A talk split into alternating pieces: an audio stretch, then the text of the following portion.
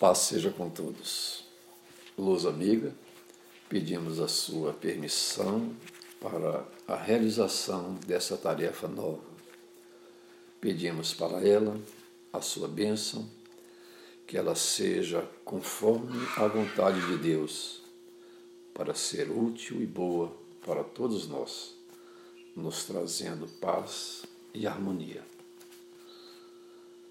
Trazemos para a nossa reflexão de hoje os versículos 12 e 13 do capítulo 16 e o versículo 26 do capítulo 14 do Evangelho segundo João, em que Jesus traz para nós aqui e agora o seguinte texto: Tenho muito para vos dizer, mas não podeis suportar agora. Mas quando vier aquele Espírito de verdade, ele vos ensinará todas as coisas e vos fará lembrar de tudo quanto vos tenho dito. Nessa passagem, Jesus deixa claro que não diz tudo porque não tínhamos a maturidade necessária para compreender em profundidade a nossa relação conosco, com Deus e com o outro. É interessante notarmos que a pedagogia divina não perde tempo expondo conceitos ou verdades prematuramente, quando a humanidade ainda não está apta a compreender. Assim como nós não lecionamos cálculo integral na pré-escola e nem mesmo no ensino fundamental ou médio. A revelação divina, ou a retirada do véu que encobre a verdade, é feita de tempos em tempos, conforme as concepções humanas e a sua maturidade para a compreensão dos aspectos da divindade e da criação. Assim, quando éramos crianças, temos a primeira revelação, conhecida como a lei, em que o revelador dita para Moisés os dez mandamentos, cheios de nãos para uma mentalidade ainda infantil. De forma singela, simplificada, mas contendo em seu bojo o necessário para começar a regeneração da humanidade, resumida, ou melhor dizendo, sintetizada, em amar a Deus sobre todas as coisas e ao próximo como a si mesmo. Aproximadamente 1300 anos depois, quando chegamos à idade adulta, Jesus, o revelador, vem pessoalmente cumprir a lei, sendo a boa nova de Deus para a humanidade terrena já pronta, por estar agora adulta para a segunda revelação, o Evangelho, que é o roteiro cósmico para a redenção humana. Em sua vinda, Jesus não só fala, mas vive e exemplifica, exemplifica fazendo a vontade de Deus e nos revela um Pai de infinito amor e bondade, nos dando um novo mandamento, que nos amássemos como Ele nos ama, para apressar nossa regeneração. Nos versículos em estudo, Jesus diz ter muitas coisas para nos revelar, mas que não podíamos suportar ainda, deixando para o futuro quando a humanidade estivesse madura para compreender, para tanto seria necessário o desenvolvimento da inteligência, a evolução, para as consequentes descobertas e desenvolvimento das ciências, biologia, química, física, astronomia, geologia e outras, o que se dá no século XIX. O revelador, então, se apresenta como o Espírito de verdade, conforme ele mesmo promete em João, e nos traz a terceira revelação. Agora não mais personificada em uma individualidade, mas através das vozes do céu, os Espíritos do Senhor, sendo como que coletiva. Em todos os pontos da terra, com o concurso de uma multidão inumerável de intermediários que nos trazem uma realidade nova, a doutrina dos Espíritos, codificada pelo professor Hippolyte Leon Denisard Rivaio, sob o pseudônimo de Allan Kardec. Como essa realidade nova é trazida pelos espíritos, fica demonstrado que a morte não existe, que continuamos em espírito com toda a nossa individualidade. Felizes ou infelizes, aflitos ou em paz, conforme as nossas escolhas, posicionamentos e atitudes enquanto na existência material ou corpórea. O Espiritismo é ao mesmo tempo ciência, filosofia e religião, decorrente da observação dos fatos, a manifestação dos espíritos. O Espiritismo é, então, uma ciência que nos esclarece e consola, uma filosofia que responde às antigas perguntas da humanidade: de onde viemos, para onde vamos, o que somos, e uma religião que nos religa, reconecta, nos aproxima de Deus como filhos e herdeiros. Sem os postulados novos que o Espiritismo nos traz, a compreensão de determinadas passagens do Evangelho ficam impossibilitadas de serem entendidas, senão impossível. O Espiritismo, portanto, nos permite uma compreensão maior, ou compreender melhor a essência dos ensinamentos evangélicos. Por isso, o Espiritismo é também conhecido como o cristianismo redivivo, por reviver o Evangelho e trazê-lo para a nossa vivência diária. Estamos em experiências transitórias e temporárias na Terra para a nossa renovação e aprendizagem contínuas visando nosso aprimoramento, nosso aperfeiçoamento, quando dispomos de um corpo como instrumento do Espírito. A vida vem do Espírito imortal. Nele estão gravadas todas as nossas experiências, escolhas e afinidades. A consciência de que somos espíritos imortais, filhos e herdeiros de Deus, criados fracos, simples e ignorantes para desenvolver por nós mesmos a nossa perfectibilidade ou a perfeição relativa à criatura, nos torna mais humildes e compreendemos que não há razão para o medo ou exigência de qualquer natureza.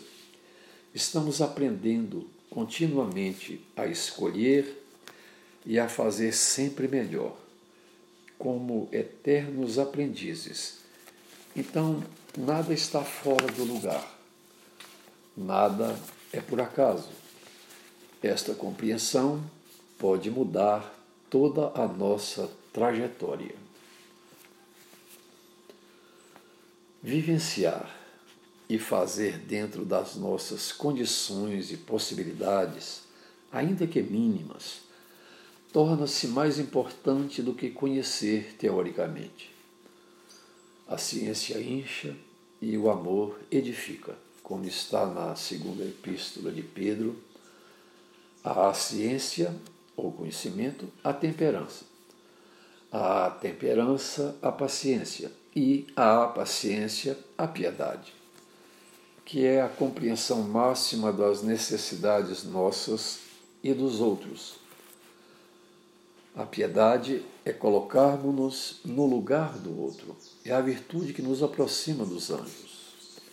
Toda a ciência e a filosofia contidas na doutrina espírita tem por fim ou por finalidade fazer que nos tornemos criaturas melhores, mais fraternas, mais humanas, mais amorosas, mais holísticas, sem preconceitos por ser essa a finalidade da verdadeira religião, a religião cósmica de amor e sabedoria digna do Criador, independente de raça, cor, credos, seitas. Como diz Emmanuel no prefácio do livro Nosso Lar, de autoria de André Luiz e psicografado por Chico Xavier. Precisamos em verdade, do Espiritismo e do espiritualismo, mas muito mais de espiritualidade, que é a vivência dos preceitos crísticos no nosso cotidiano. Diante das limitações e dificuldades que nos são inerentes, não devemos ficar desanimados, amargurados ou amedrontados a confiança em Deus, em nós mesmos e em nossas potencialidades devem preponderar. Jesus, nosso guia e modelo, vem por nós, nos dando o exemplo, segue adiante de nós.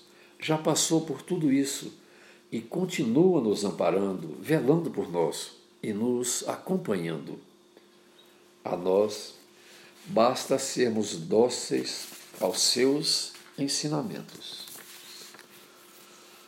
Aproveitemos esses dias de isolamento ou distanciamento social para fazermos algo novo dentro de nós mesmos, na nossa intimidade, entregando-nos por inteiro em todas as nossas atividades a Deus, nosso Pai e Criador Sintamos a presença divina dentro e fora de nós. Toda a criação está mergulhada no amor. O amor é o hálito divino. Cultivemos a gratidão a Deus por estarmos aqui vivenciando este momento lindo de nascimento de uma nova humanidade regenerada.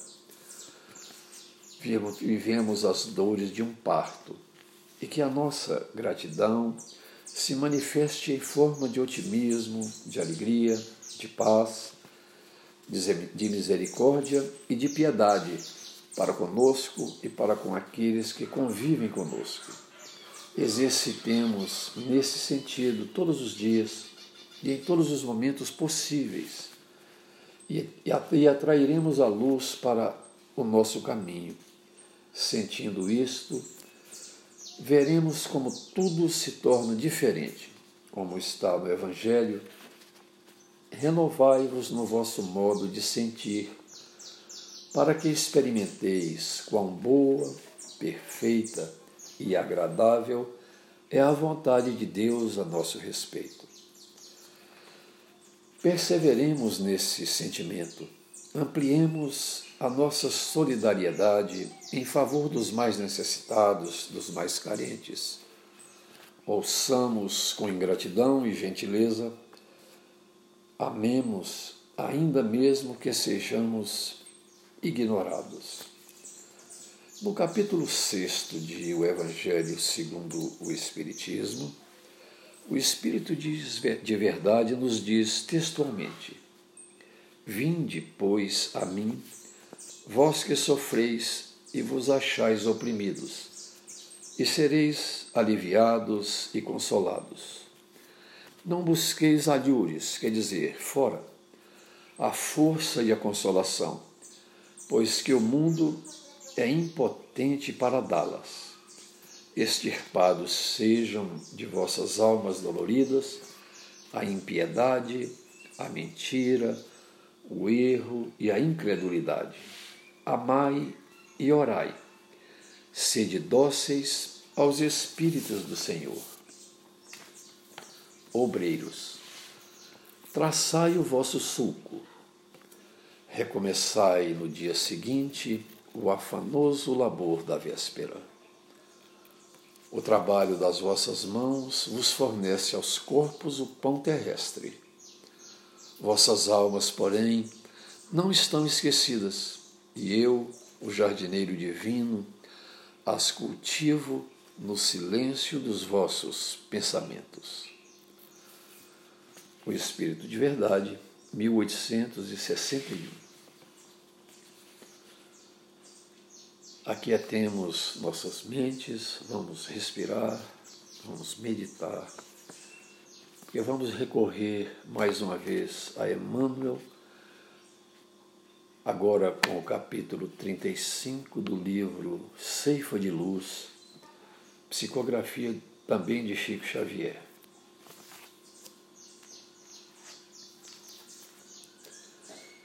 De que maneira vencerá o espírito os obstáculos, o espiritismo, os obstáculos que se lhe agigantam à frente? Há companheiros que indagam. Devemos disputar saliência política, ou seja, evidência, ou dominar a fortuna terrestre? Enquanto isso, outros enfatizam a ilusória necessidade da guerra verbal a grupos ou pessoas. Dentro do assunto, no entanto, transcrevamos a questão número 799 de O Livro dos Espíritos. Prudente e claro, Kardec formula aos orientadores espirituais de sua obra a seguinte interrogação: De que maneira pode o Espiritismo contribuir para o progresso? E, na lógica de sempre, Eis que eles respondem: destruindo o materialismo, que é uma das chagas da sociedade. Ele faz que os homens compreendam onde se encontram seus verdadeiros interesses. Deixando a vida futura de estar velada pela dúvida, o homem perceberá melhor que, por meio do presente, lhe é dado preparar o seu futuro, abolindo os prejuízos de seitas, castas, cores, ensina aos homens a grande solidariedade que os há de unir como irmãos. Não nos iludamos com respeito às nossas tarefas. Somos todos chamados pela bênção do Cristo a fazer luz no mundo das consciências, a começar de nós mesmos, dissipando as trevas do materialismo ao clarão da verdade, não pelo espírito da força, mas pela força do espírito, a expressar-se em serviço, fraternidade, entendimento, e educação.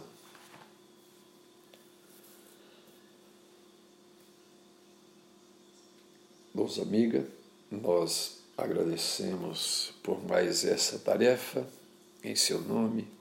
Agradecemos aos amigos espirituais a intuição, a ajuda e a todos pela paciência de nos ouvir. Que possamos seguir empenhados em refletir a luz e a misericórdia de Jesus com todo o nosso ser, onde quer que nós estivermos, para que brilhe sempre mais a luz e a misericórdia de Jesus. Paz a todos. Agora, para encerrar, nós vamos passar para a prece final com a música, ou a música vai ser a nossa prece final.